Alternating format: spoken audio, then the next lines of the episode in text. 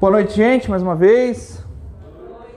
Graça e paz da parte de Deus. Eu quero que vocês abram suas Bíblias em Lucas 22, versículos a partir do 54. Vamos ler lá, a partir do 54. O título da perícope é Pedro nega Jesus. E diz assim: Então, prendendo, levaram-no para a casa do sumo sacerdote Pedro os seguia à distância. Mas quando acenderam um fogo no meio do pátio e se sentaram ao redor dele, Pedro sentou-se com eles. Uma criada o viu sentado ali à luz do fogo. Olhou fixamente para ele e disse: Este homem estava com ele. Mas ele negou: Mulher, não o conheço. Pouco depois, um homem o viu e disse: você também é um deles. Homem, não sou, respondeu Pedro.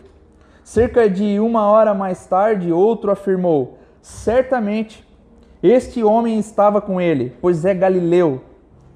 Pedro respondeu: Homem, não sei do que você está falando. Falava ele ainda quando o galo cantou. O Senhor voltou-se e olhou diretamente para Pedro. Então Pedro se lembrou da palavra que o Senhor lhe tinha dito: Antes que o galo cante hoje, você me negará três vezes. Saindo dali, chorou amargamente. Feche seus olhos. Senhor, nós te louvamos nessa noite, te engrandecemos, Pai. Sabemos que o Senhor é vivo e real entre nós. Sabemos que o Senhor está entre nós, Pai.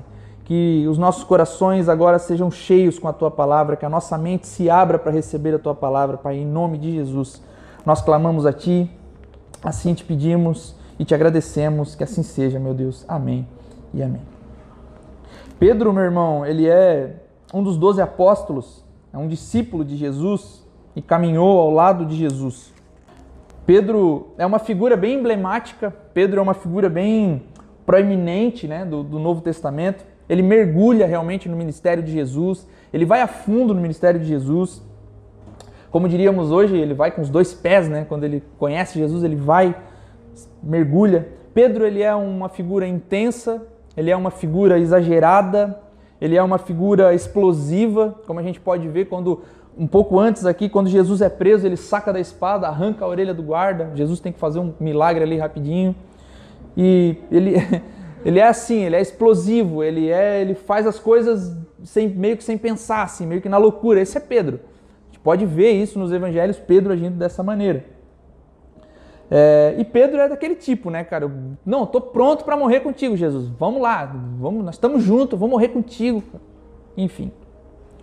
O que acontece no verso 61, Jesus já havia falado o que aconteceria lá nos versos 33, 34.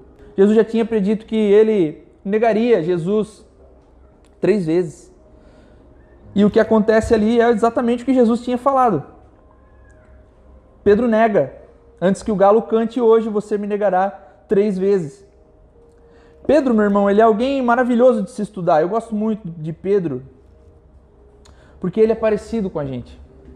Pedro, ele se aproxima muito de nós, porque Paulo é maravilhoso. Paulo, os escritos de Paulo, boa, boa parte da teologia do Novo Testamento é do, de Paulo. Ele escreve, o erudito Paulo. Aí a gente fala assim: meu, se eu não conseguir ser parecido com Jesus, eu quero ser pelo menos parecido com Paulo. Mas não é pouca coisa. Paulo é Paulo, então não é tão simples ser parecido com Paulo. Mas Pedro, parece que a gente se identifica mais com Pedro, porque ele nós somos assim exagerados, explosivos, intensos, agindo sem pensar e parece que quando a gente olha para Pedro, para a figura de Pedro, a gente se identifica muito com ele, parece que ele é mais próximo de nós, parece que Pedro é um pouco mais humano assim. Pedro é desse jeitão aqui.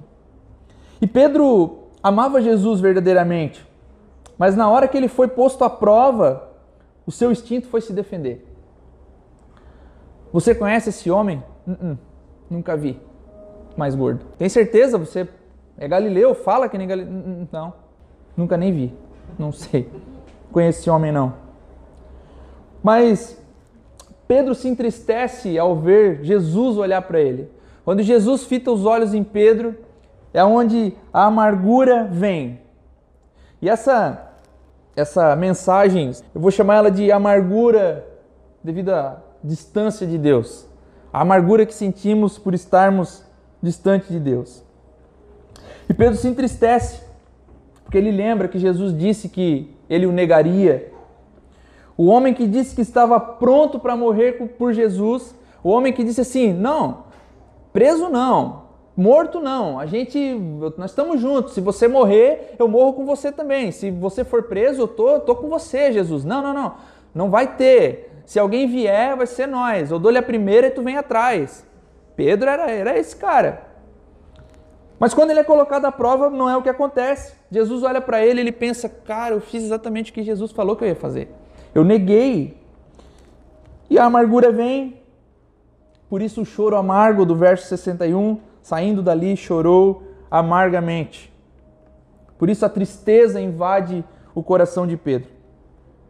O verso 54, meu irmão, vai, vai dizer que Pedro seguia à distância. Jesus é preso, estão levando Jesus e Pedro está à distância, olhando. E o Wilson Porte vai fazer uma análise que eu acho genial desse, desse à distância aqui. Ele vai dizer que quando nós seguimos Jesus à distância, eu e você, quando nós seguimos Jesus à distância, o nosso coração fica à vontade para pecar. Quando nós seguimos Jesus à distância, o nosso coração fica à vontade para pecar. À distância, nós não sentimos mais a tristeza do pecado. Nós não nos entristecemos mais por aquilo que fazemos e que é pecado. A gente simplesmente peca e está tudo certo. Se não nos entristecemos com o pecado, é sinal de que estamos sem a presença do Espírito Santo. Quando temos o Espírito Santo, ele nos, nos flagra dos nossos pecados. Quando pecamos, quando erramos, ele já diz: está errando. E a gente já se entristece automaticamente, errei. Então, é o que o Porte está dizendo, que quando nós seguimos Jesus à distância, nós estamos prontos para pecar ou negar Jesus em paz, tranquilo. Pedro viu Jesus ensinando pela primeira vez dentro do seu próprio barco. Pedro entra, Jesus vem ensinando na praia e vem chegando para trás, a multidão vem, vem apertando Jesus, ele vai dando os passos para trás, vai entrando na água, de repente ele entra dentro do barco e diz: Olha, leva esse barco para longe, que a multidão está vindo, então o barco vai um pouco para longe e ele fica ensinando. E Pedro está dentro do barco. Pedro está ali e está vendo as primeiras, está ouvindo as primeiras palavras de Jesus. Então ele vê o mestre falando de perto. A primeira vez ele está, imagino eu, dentro do barco e Jesus falando, e ele é a primeira vez que ele está vendo Jesus e ele chega a uma conclusão. Ele diz assim: ó, não, não, não, afasta-te de mim. Afasta-te de mim porque eu sou pecador, eu não sou um homem, eu, eu não sou um homem santo. Tu és, tu és santo, tu és mestre, então se afasta de mim. Essa é a primeira reação de, do, do exageradinho. Não, não, não, não. Vai, vai para longe. Eu não sou digno de estar perto de ti. Pedro sente, meu irmão, uma dose de inadequação. A mesma dose de inadequação sentida pelo profeta Isaías quando ele tem a visão dos céus. Quem conhece um pouquinho de Bíblia vai saber que quando Isaías contempla a glória de Deus, ele diz assim, ó: Ai de mim, que vou perecendo, porque eu sou um homem de lábios impuros e habito na terra de homens de impuros lábios, e os meus olhos viram o rei.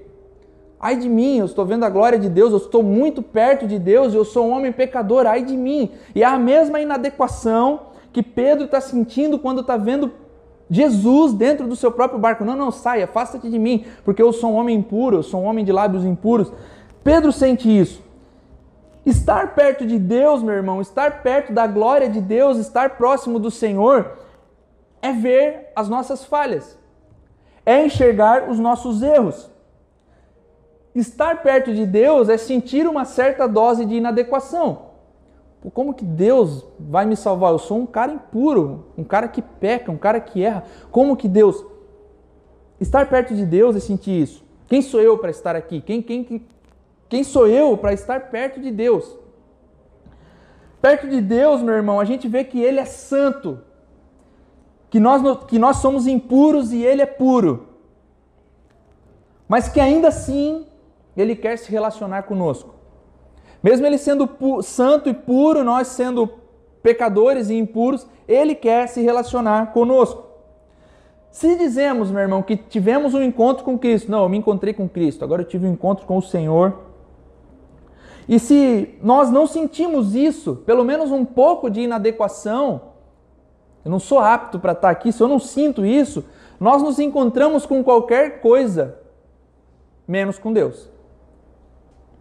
Está entendendo?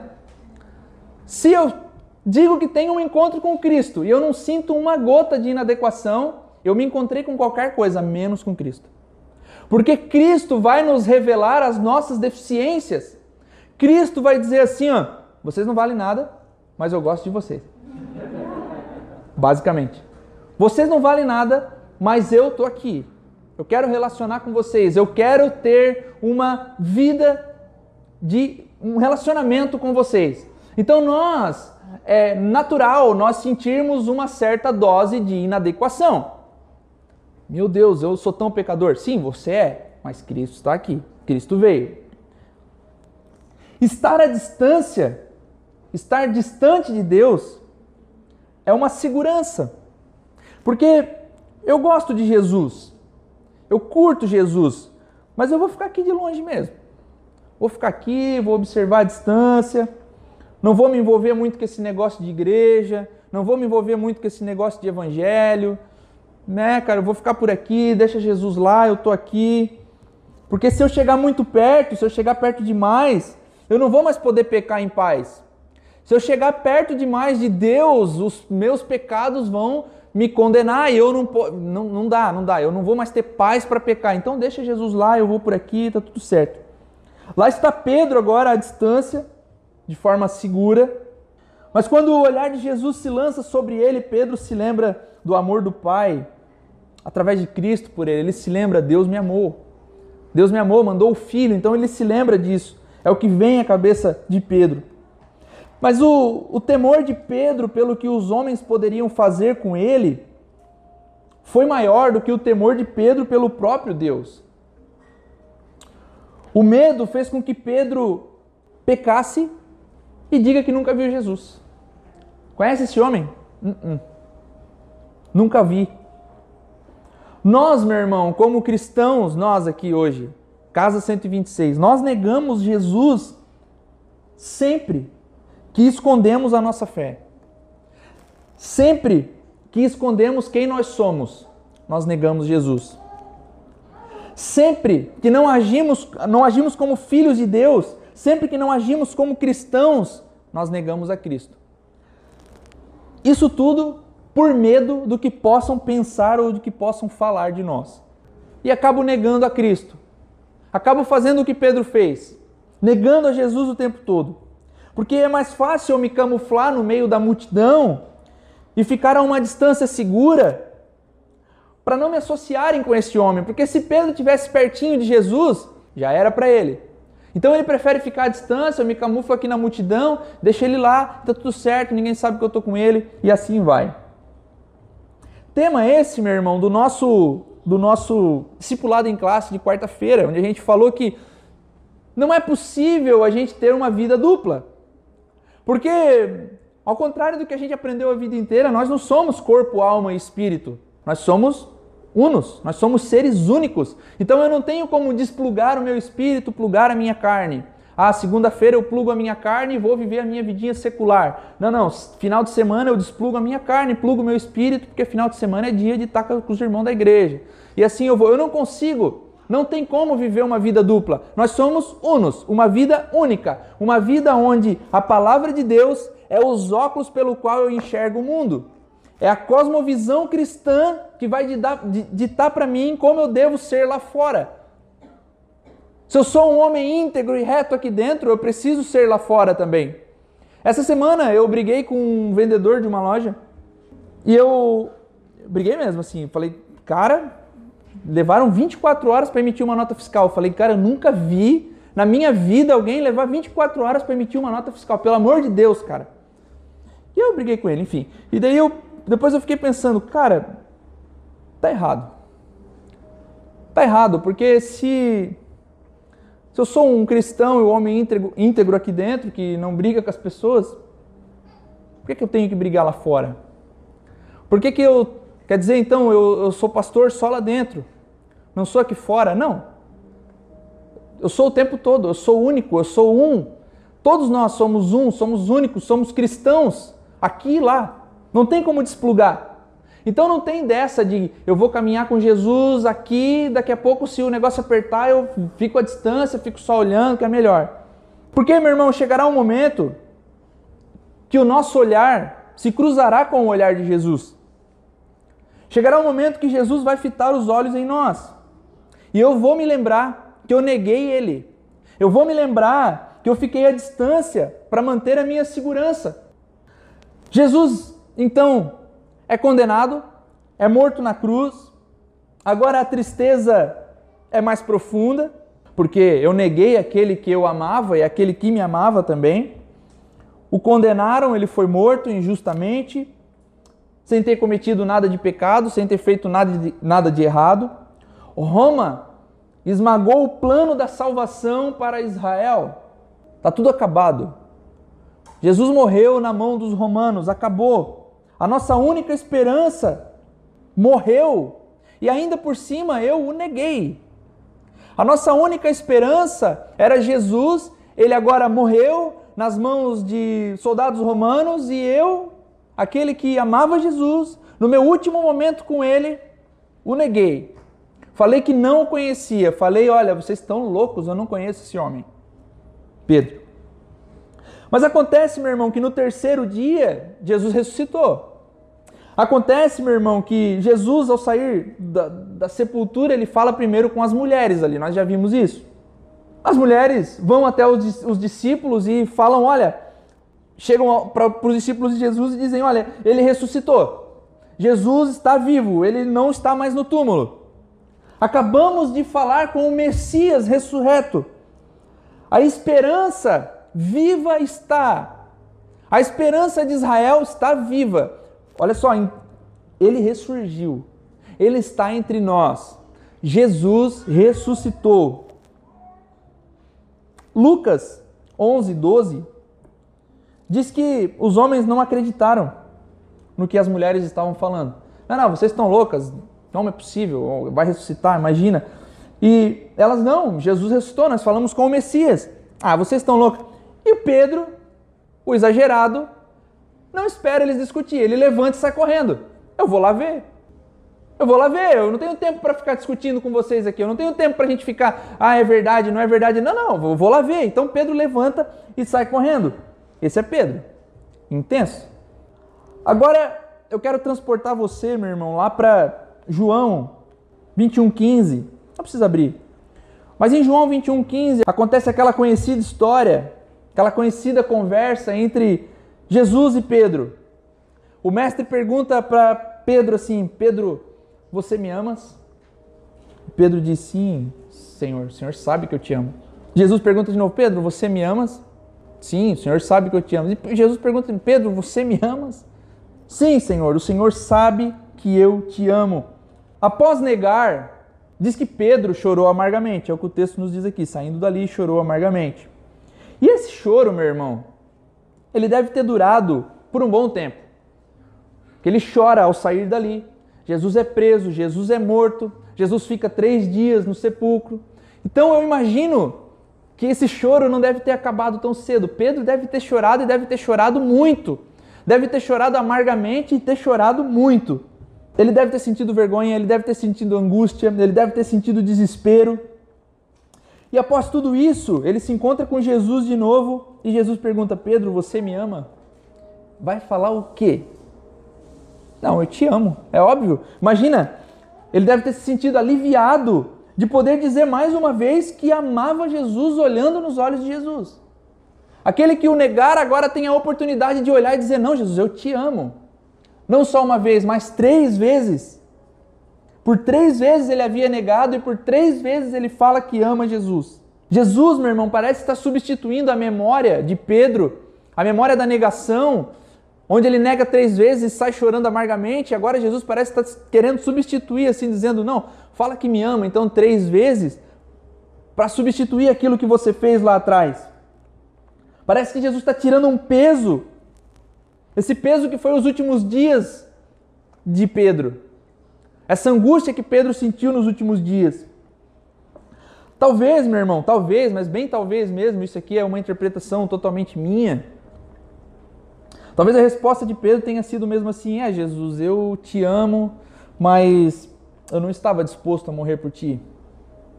Pedro, tu me amas, eu te amo, Jesus, mas realmente eu não estava. Quando o lance apertou, eu tive que tomar uma decisão, Jesus, e a minha decisão era me manter à distância.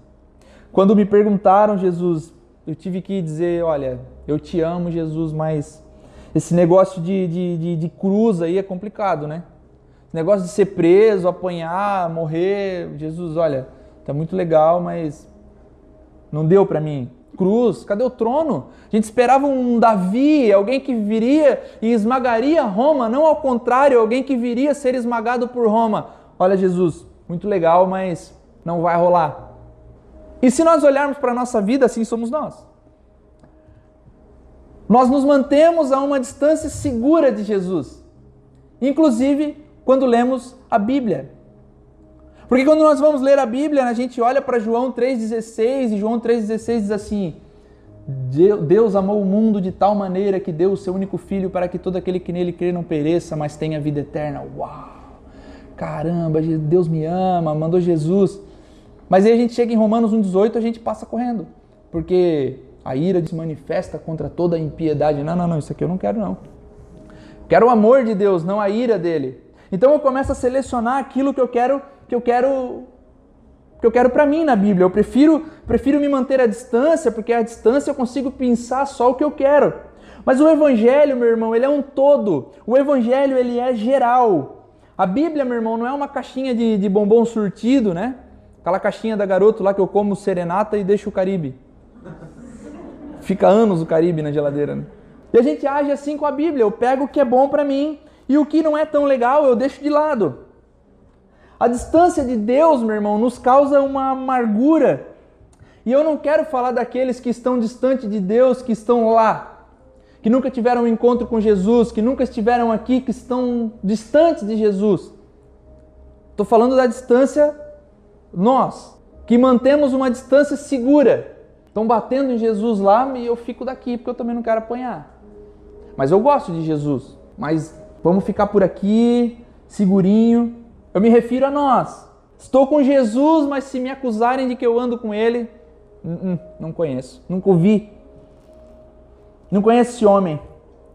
E existe, meu irmão, uma verdade, porque se nós conhecermos Jesus verdadeiramente, se nós realmente conhecermos Jesus, de andarmos perto dele, de chegarmos ao lado dele, de andarmos com ele, nós jamais o negaríamos. Se nós conhecêssemos Jesus na sua essência, como ele é, é impossível negá-lo.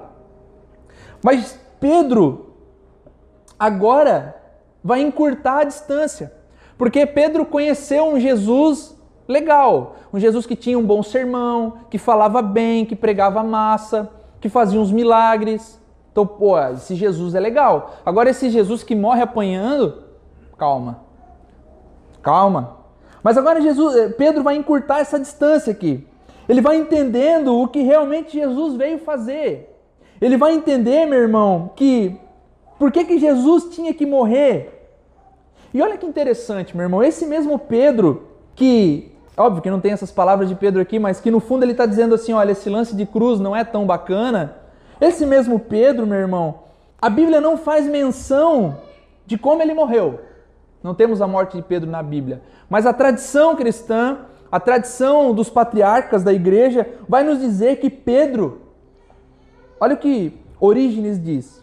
Orígenes é um dos pais da igreja. Ele vai dizer o seguinte: Pedro, finalmente tendo ido para Roma, foi crucificado de cabeça para baixo. Pedro Aquele que diz assim: Olha, eu vou me manter à distância aqui porque esse negócio de cruz não é tão legal, é crucificado de cabeça para baixo. O que aconteceu com Pedro, meu irmão? Ele encurtou a distância.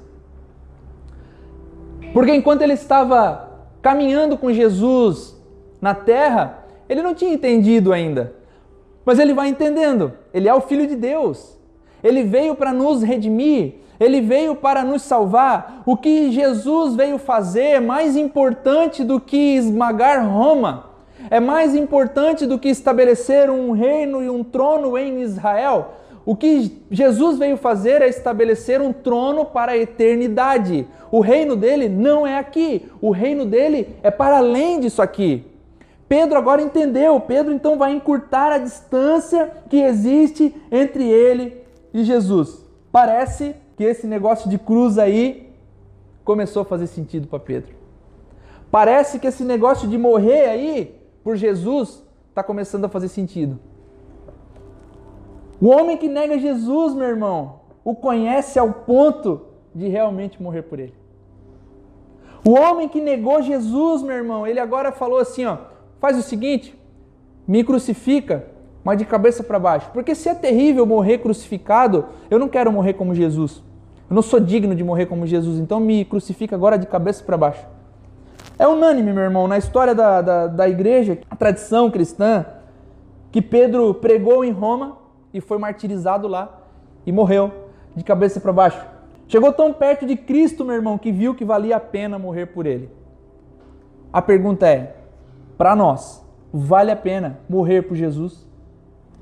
Olha só, atualmente, meu irmão, nós não vivemos uma perseguição aqui no Brasil, né? Se eu falar que eu sou crente, ninguém vai me matar por isso. Então nós não vivemos uma perseguição. Essa história de que a igreja está sendo perseguida é mentira. A igreja não está sendo perseguida. Nós não fazemos a mínima ideia do que é ser uma igreja perseguida.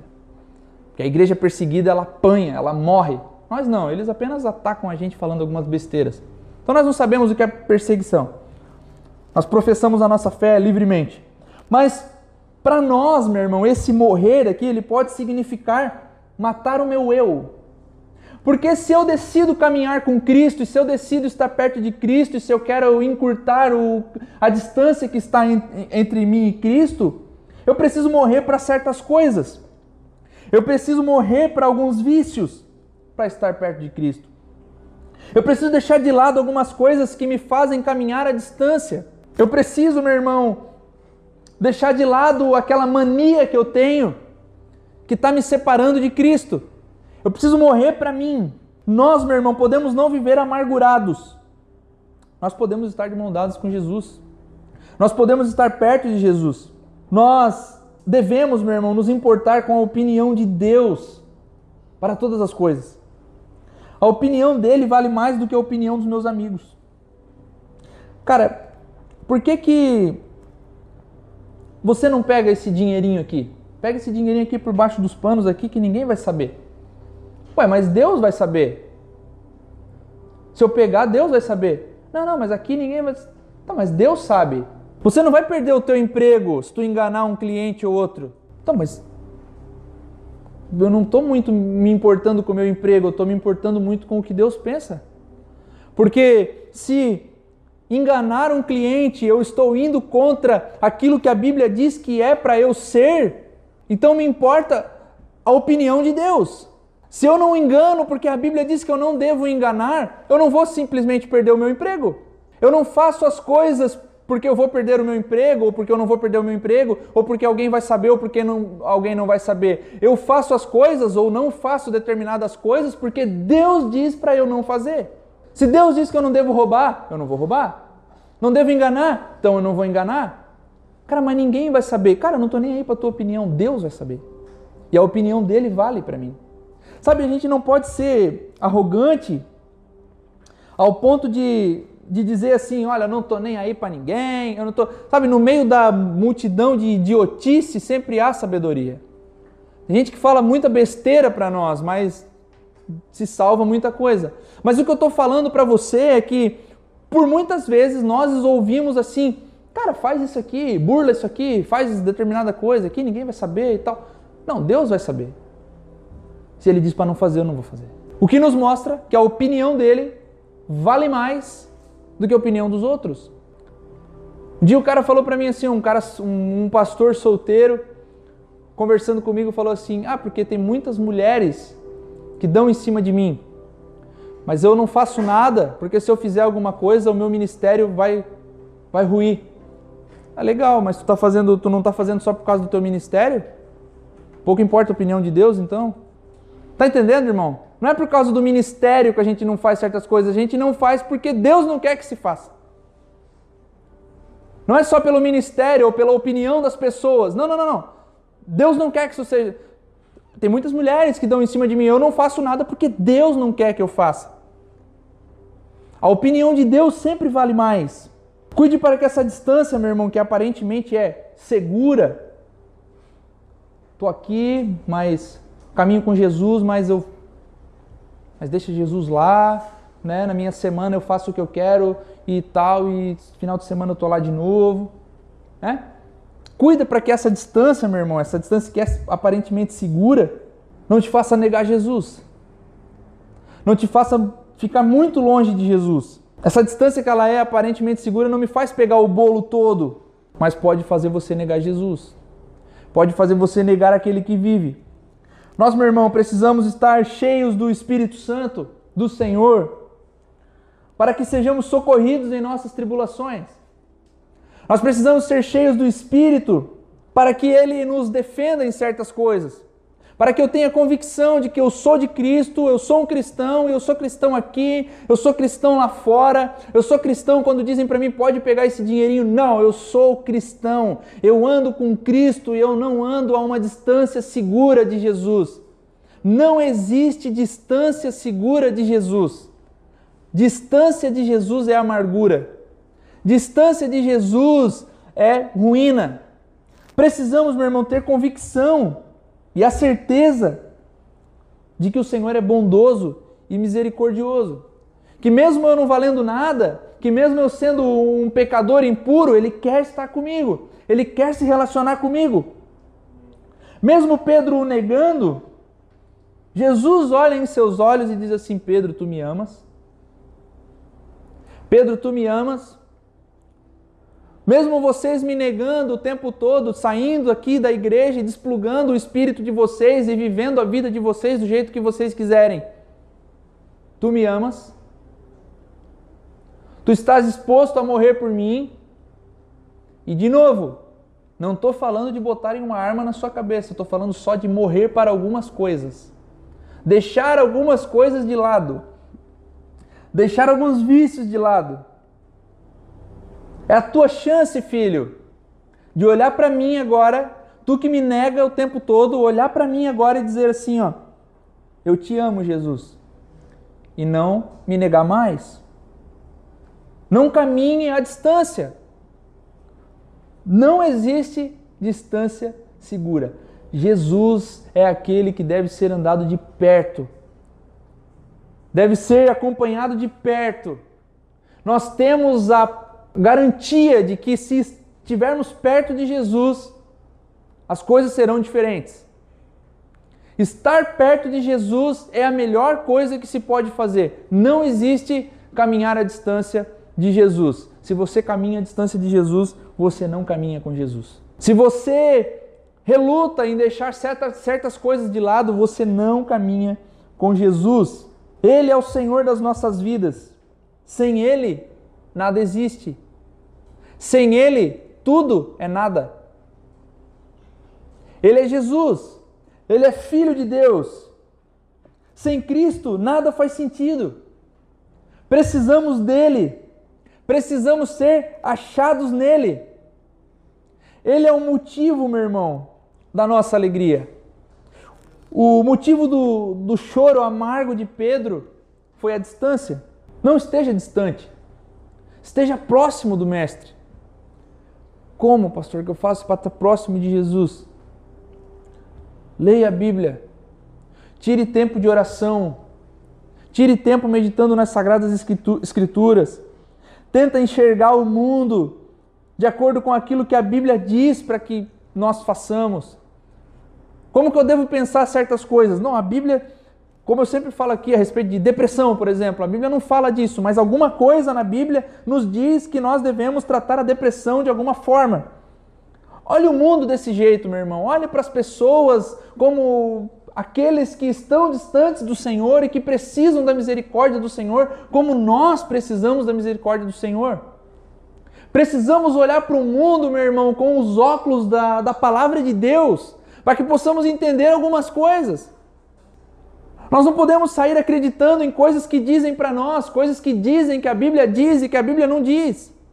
Porque se nós vivemos a vida dessa maneira, acreditando no que os outros dizem, a gente está sempre à distância.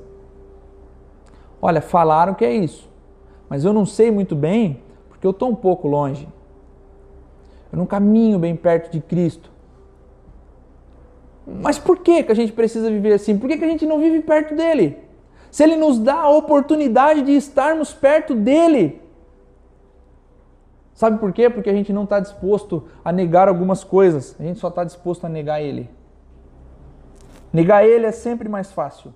Negar Cristo é sempre mais tranquilo para nós do que deixar algumas coisinhas de lado. Meu irmão, só quem caminha realmente com Cristo sabe o tipo, o quanto, quanta renúncia a gente tem que fazer, quanta coisa a gente tem que deixar de lado, quanta coisa a gente tem que deixar. Olha, não vou mais fazer isso porque, cara, me parece que não é certo mais isso aqui. Parece que a, a, o evangelho vai contra isso aqui. Mesmo que o evangelho não fale diretamente daquilo, mas me parece que vai contra. Foge. Morre para isso. Morra para Cristo, encurta a distância entre você e Cristo. Distância é amargura.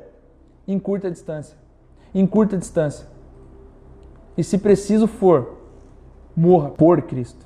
Morra por Cristo, meu irmão. Deixa de lado algumas coisas. Deixa de lado algumas crendices. O evangelicalismo do Brasil é uma doideira, né, velho? O cara ouve cada coisa que eu fico pensando, meu Deus do céu, cara. Não precisa ser teólogo, não precisa, não precisa nada. Só ler a Bíblia. E o povo não faz. Cara. O povo não faz. O meu maior incentivo para vocês, vocês sabem disso. Lê a Bíblia. Compre uma Bíblia física, lê, tira tempo, descobre o que Jesus fala, encurta a distância. Conheça ele. De todas as religiões do mundo, o cristianismo é a única religião que o Deus vem ao encontro dos homens. Porque em todas as outras religiões eles têm que ir ferrenhamente atrás do Deus deles. E ainda não encontram, porque não existe. Mas o nosso Deus não, ele veio até nós. Ele veio até nós, caminhou na terra e deixou um livro. E a gente não lê. Encurte a distância, meu irmão. Fuja da amargura que é estar distante de Cristo. Pedro descobriu ao longo do caminho que valia a pena então faz o seguinte, não me, não me crucifica assim que nem Jesus não. Me crucifica de cabeça para baixo, que eu acho que eu sou mais digno de morrer de cabeça para baixo. Se coloque de pé aí, meu irmão. Espero que essa palavra tenha ficado clara no coração de vocês. Espero que encurtemos a distância entre nós e Cristo. Vamos orar?